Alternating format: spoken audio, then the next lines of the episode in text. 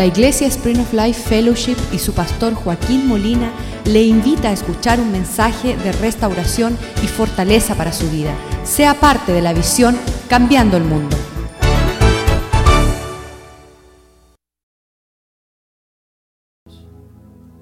Que Cristo siempre sea el centro, la figura central, oh Dios, de nuestra existencia. Cabeza sobre el hombre, que nos dirija en su sabiduría, su gracia, su bondad. Siempre existe un refrigerio en tu presencia, oh Dios. Que no nos apartemos de honrarte a ti como Rey de gloria, Rey soberano, Rey del universo. Pedimos, Señor, que esta mañana podamos salir de este lugar para rectificar todo aquello que está fuera de tu orden. Todo lo que está fuera de órbita porque no tiene la centralidad de Cristo. Y buscándolo a Él y dándole su lugar, experimentamos paz, gozo y esperanza. La justicia de todas las cosas puesta en su orden, a su prioridad y en su tiempo.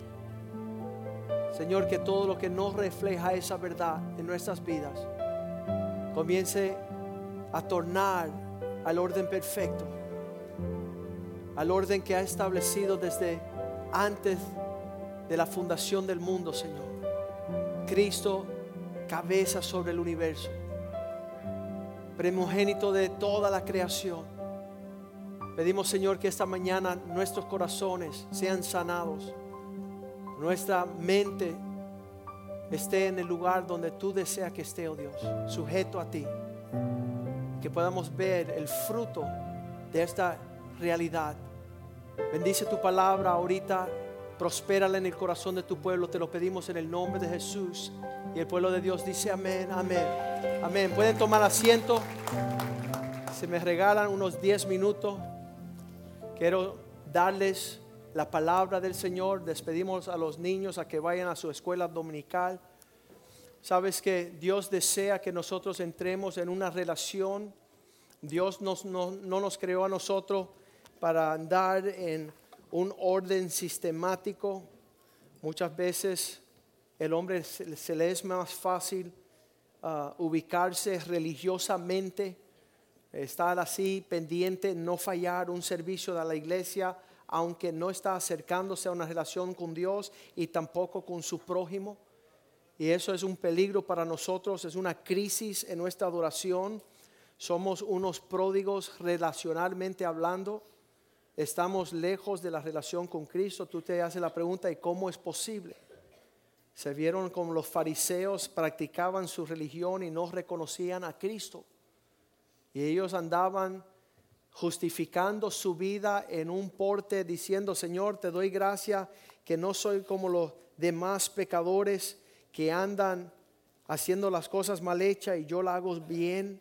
Y dice el Señor allá en Lucas 18, versículo 9, que a veces entramos en un caminar donde estamos ah, más inclinados sobre nuestra propia persona que con Dios. Dice, dice ahí Lucas 18, 9, dice, a unos que confiaban en sí mismo, tenían una devoción religiosa que solamente reflejaba hacia ellos y no hacia Dios ni a su prójimo.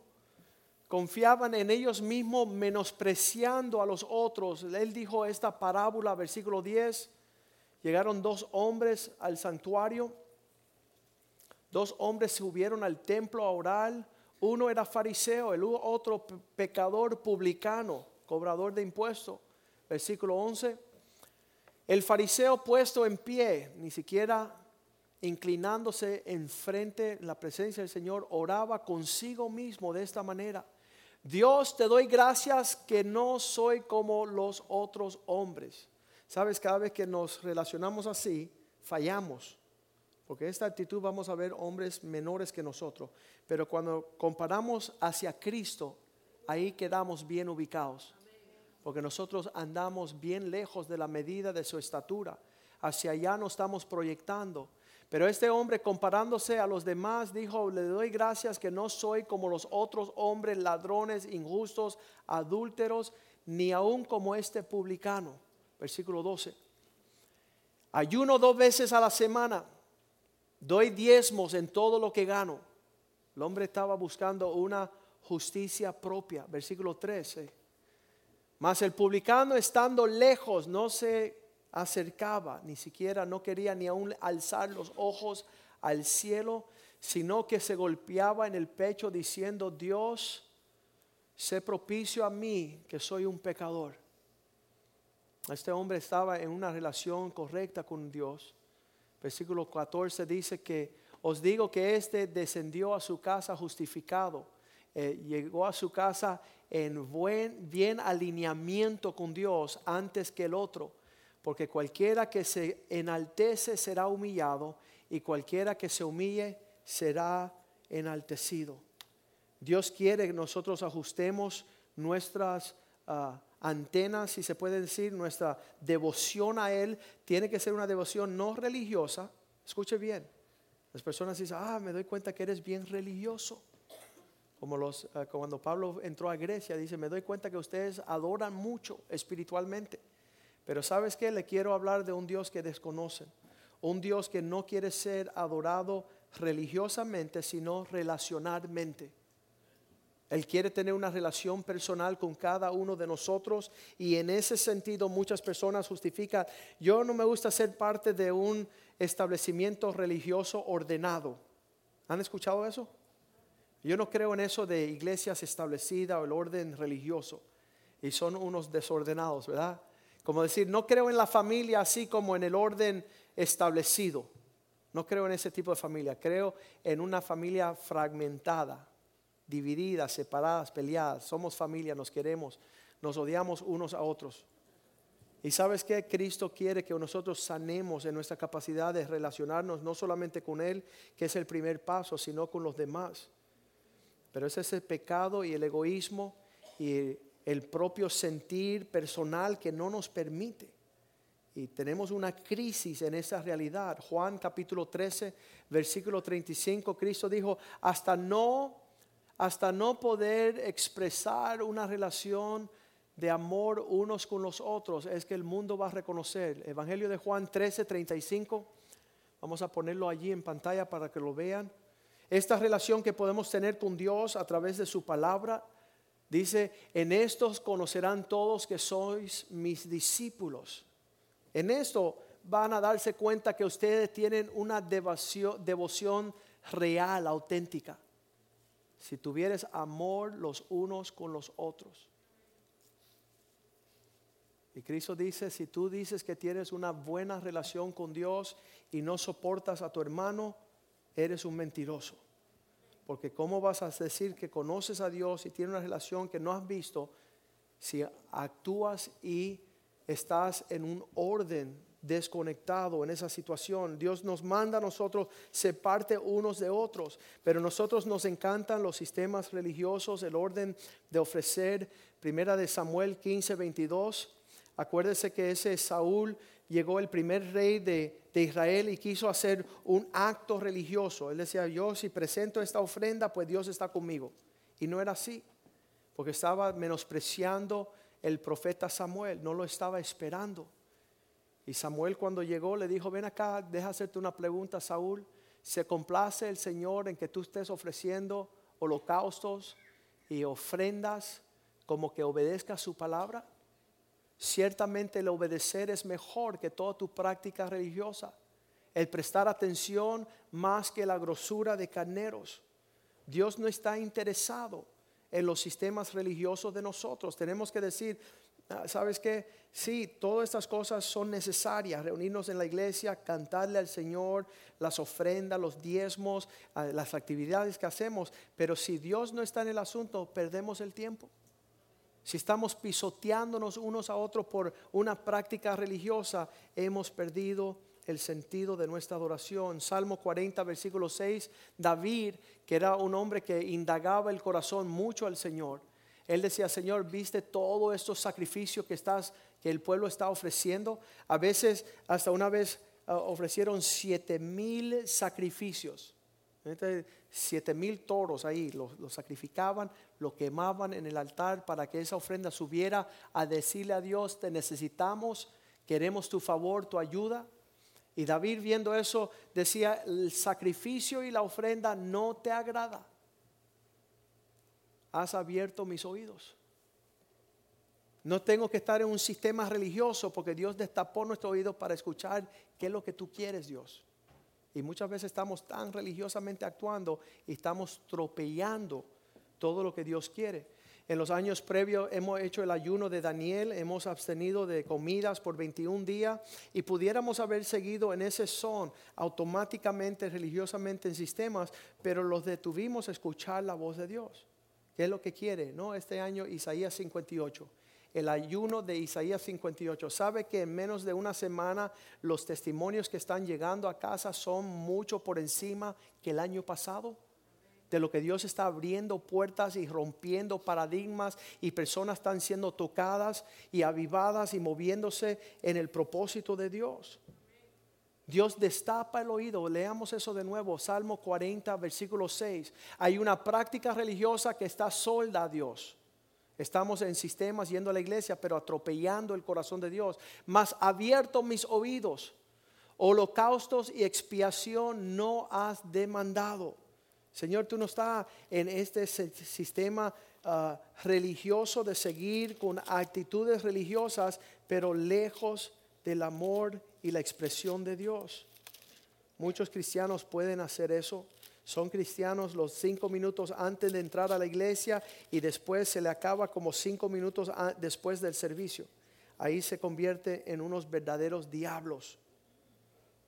Entonces versículo 7 dice, entonces he aquí que vengo, me presento, porque está escrito en el rollo del libro, he venido a hacer tu voluntad. Me ha agradado en tu ley, está en medio de mi corazón. El ayuno es alinearnos con Dios, la devoción espiritual es alinearnos con Dios. El venir a la iglesia el domingo es alinearnos con Dios. Afinarnos, ¿qué es lo que tú quieres, Dios? Para que cuando yo salga de este servicio, yo esté frente por frente a los propósitos de Dios para mi vida. Estaba Pablo bien metido en lo religioso, era un erudito de su tiempo y él, sabía interpretar la ley, era abogado en cuanto a la ley, fariseo, enseñaba las, las, leyes religiosas, iba matando personas en el camino, hasta que un día Dios lo detuvo y le dijo, mira Pablo, es necesario que tú pases de lo religioso a lo relacional que tú vuelvas a sanar tu capacidad de ser una bendición a aquellos que te rodean. Y ahí es que Pablo puede decir estas palabras en Romanos 12, versículo 1.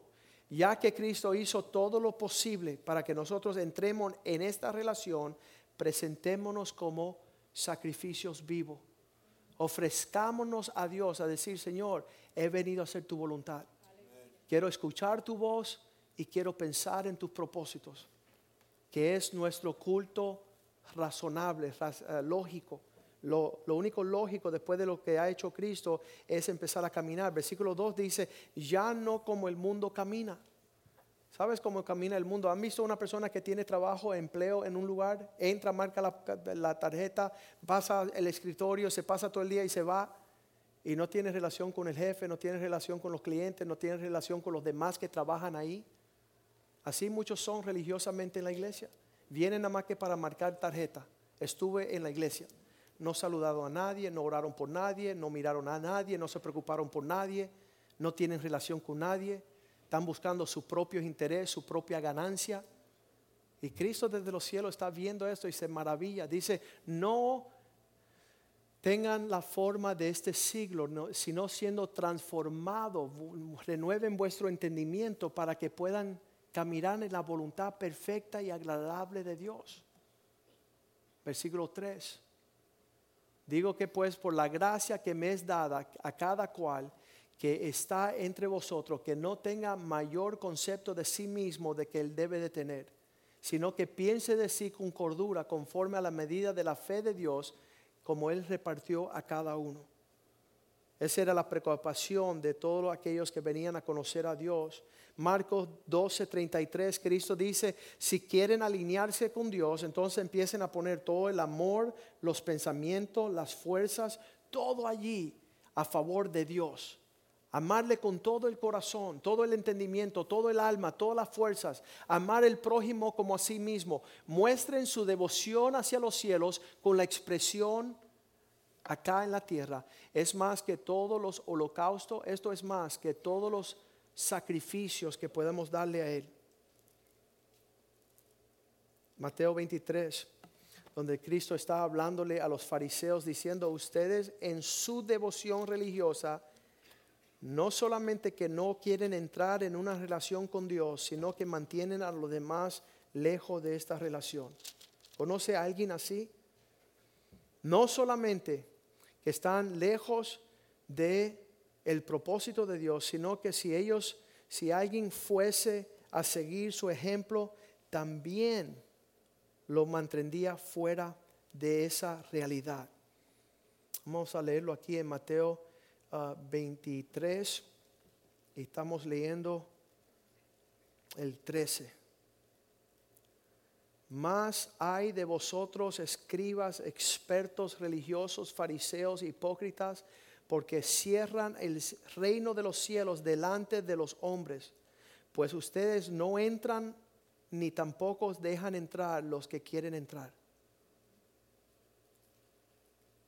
¿Cómo es posible que nosotros decimos que estamos sirviendo al Señor cuando no estamos entrando a una relación más personal con Él a través de su palabra? Estamos caminando en nuestro propio sentimiento. Así estaban estos dos jóvenes en el principio del tiempo en Génesis capítulo 4 estaban dos hermanos, Caín y Abel. Abel había traído lo que Dios le había pedido. Trajo una ofrenda de un cordero. Y se la presentó al Señor y dice que fue agradable a Dios porque estaba ofreciéndole a Dios lo que él quería. Mas el otro había tomado de lo que él había crecido, pues era labrador de la tierra y trajo de los frutos de la tierra y dijo, mira Señor, mira qué bondadoso soy yo Mira mi capacidad de servirte, cuál amplia es. Mas el hermano estaba diciendo, Señor, te traigo de lo que tú me diste para mostrar que tú eres el todo. Tú eres el que me lo diste a mí, tú eres bondadoso. Tú eres generoso, tú eres el que me cuida a mí. Una gran diferencia. Uno que tiene una relación con Dios y el otro que quiere andar distante, no reconociendo a Dios. Vamos a leerlo en Génesis capítulo 4, versículo 3. Dice que pasando el tiempo, Caín trajo del fruto de la tierra una ofrenda a Dios, fruto de sus esfuerzos. Mira qué, capacidad tengo yo para darle a Dios. Versículo 4 dice, y su hermano Abel trajo también de los primogénitos de sus ovejas, de lo más gordo de ellas. Y dice que el Señor miró con agrado la ofrenda de Abel, que miró agrado a Abel y a su ofrenda, versículo 5 pero no miró con agrado a Caín, la ofrenda suya, y se ensañó, se ensañó, dice que se enojó Caín en gran manera y decayó su semblante. Su ofrenda como que no ofreció a Dios nada.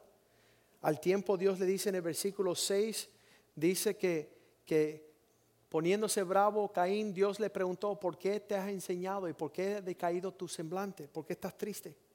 ¿Sabes por qué? porque los sistemas religiosos nunca traerán la paz y la presencia del Señor.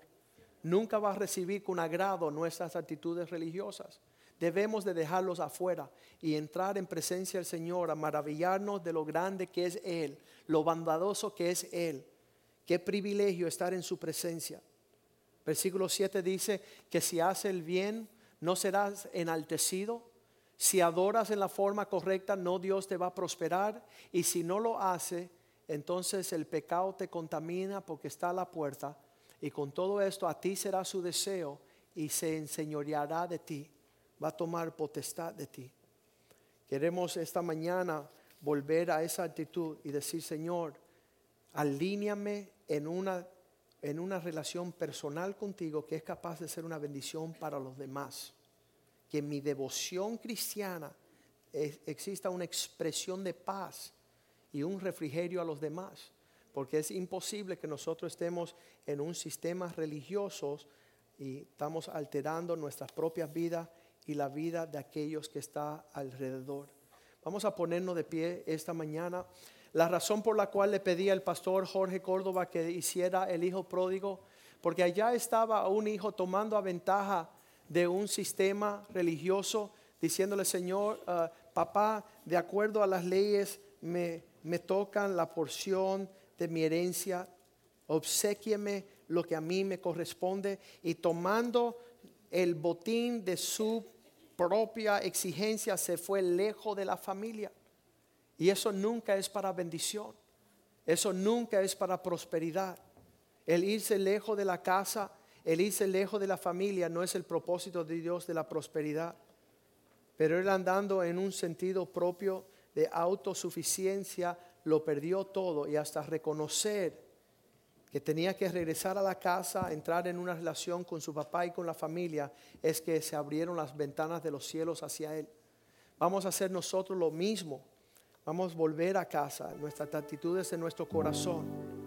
Vamos a no concentrarnos tanto en lo que hemos hecho nosotros, la capacidad que tenemos que dar, y mira cómo yo hago, y mira cómo yo me desvivo, y mira, y, y sabes qué? Dios dice, no se trata de ti el asunto. Se trata de, poder alinearte con reconocer quién soy yo. ¿Quién soy yo en tu vida? Sana tu relación. Sana tu relación con Dios. Eso será el comienzo de sanar tu relación con los demás. Las personas que siempre están buscando una relación para poder tomar provecho es un corazón de huérfano. Corazón de hijo sabe que la herencia es de él. Como le dijo el padre al hijo mayor, todo es tuyo. Estás al alcance de todo en casa. No tienes que tomar y correr, no tienes que huir, no tienes que reclamar lo que no es tuyo. En lo que cantamos esta canción, estoy seguro que Dios quiere que dejemos los sistemas y las prácticas religiosas para entrar en una relación auténtica, en un refrigerio en una paz, en un descanso. Dice el Salmo 68, versículo 6, Dios pone el solitario en familia para prosperarlo. La prosperidad viene a través de relaciones con Dios y con los demás. Mas el rebelde siempre estará en tierra seca. Siempre habrá sequía, no habrá fruto. En lo que cantamos esta canción, usted cierre sus ojos y dígale, Señor, vuélveme al lugar de tener una relación correcta delante de ti y delante de los hombres. Aleja el pecado de mi vida, la rebeldía, la desobediencia, el tomar a ventaja de los demás para yo poder levantar mi autoestima, mi sentido de valor. Quiero estar bajo la sombra de tus alas para que tú seas el que me levante, para que tú seas el que me sane, para que tú seas el que me prospere. Vamos a cantar esta canción al Señor. Aleluya. Aleluya. Es mi delicia estar en tu casa.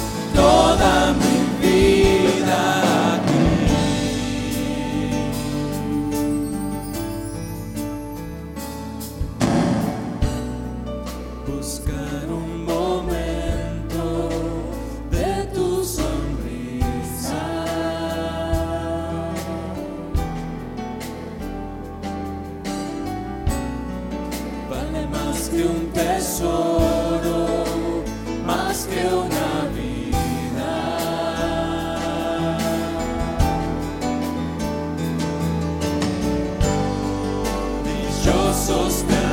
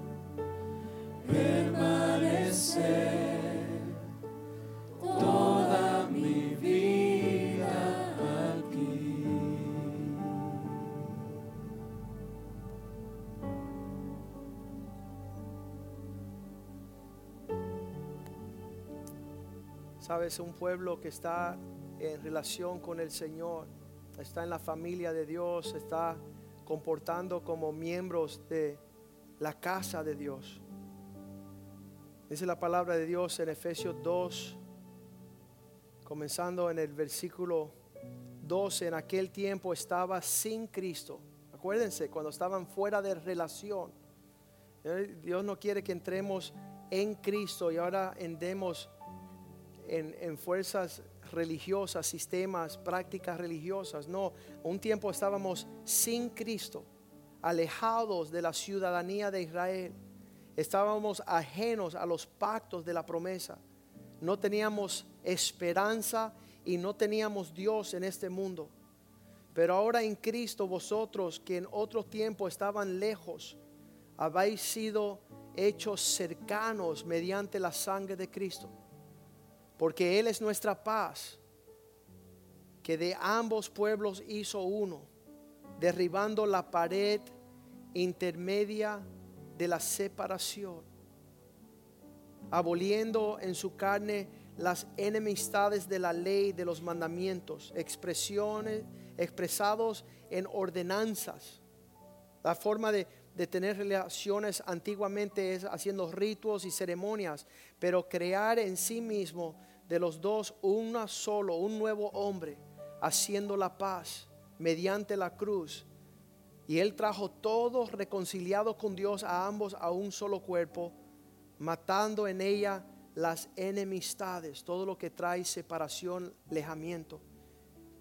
Y vino y anunció las buenas nuevas de paz a vosotros, que estaban lejos, y a los que estaban ah, y a los que estaban cerca, porque por medio de él eh, de los unos a los otros tenemos entradas por un mismo espíritu al Padre.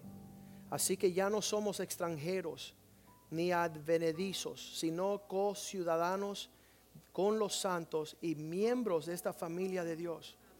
Estamos, estamos en relaciones estrechas, no en órdenes religiosas.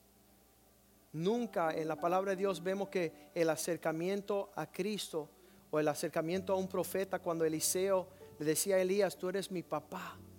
Yo tengo, te, te respeto como un papá. Estaba en relación, quería honrar a ese siervo de Dios. Y en esta familia Dios nos trajo a disfrutar las relaciones, no a disfrutar los órdenes religiosos. Muchas veces nosotros nos movemos más rápido en ese orden y, le, le da pena el corazón de Dios. El cumplir con los diezmos y cuando pasa un hermano ni le dices saludo ni un abrazo.